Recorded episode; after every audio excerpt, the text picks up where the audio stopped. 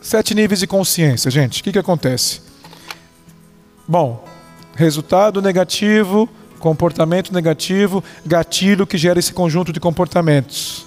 Crenças que estão atreladas a esses gatilhos, porque para o teu gatilho acredita em alguma coisa, aí você volta, aí tem algumas necessidades da nossa vida, valores que não foram muito bem atendidos. Esses valores, necessidades foram gerados também a partir de alguns medos, quando é principalmente negativo, ok? Então vamos lá, como que funciona isso? Sete níveis de consciência do Richard Barrett. O que, que é isso aqui? É, a gente se conectou com isso há muito tempo, há alguns anos atrás. O Richard Barrett ele criou o conceito desses sete níveis de consciência. Nós atuamos em níveis de consciência. Nós respeitamos os nossos estágios psicológicos de desenvolvimento, que isso está atrelado às nossas idades, mas nós operamos em níveis de consciência também. Por exemplo, uma criança de 1 a 2 anos de idade em qual nível de, sobre, em qual nível de consciência ela se encontra aqui, ó? Nem consciência, nível de desenvolvimento psicológico.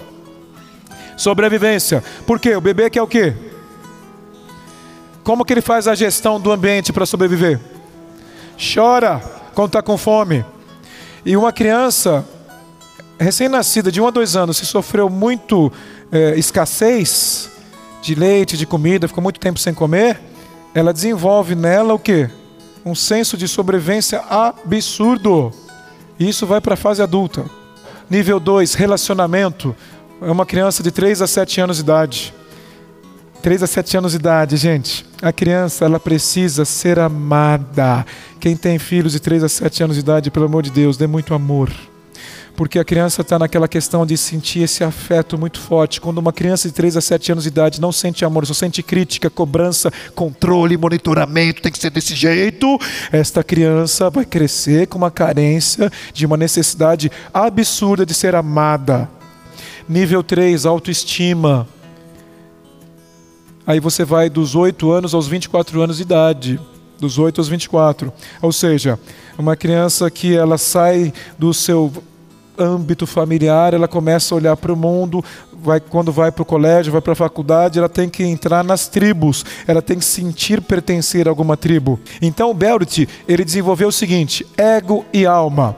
Os três primeiros níveis são o nosso ego. Do 5, 6 e 7 é a alma, o nível 4 da transformação.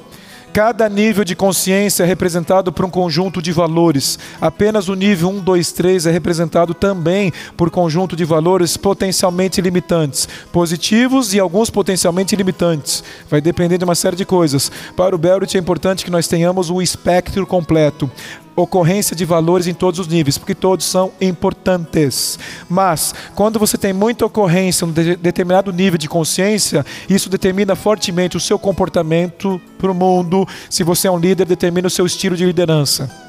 Quando você passou um impacto muito forte na sua vida, um evento, ele gerou uma necessidade, essa necessidade virou esse medo, esse medo se reflete hoje, gerando crenças. Se não tiver dinheiro, eu não vou sobreviver. Se eu não tiver dinheiro, o que vai ser comigo de mim amanhã? Medo. Esse medo te trava. Agora, quando você entende ele, dá pra gente se liberar desses medos.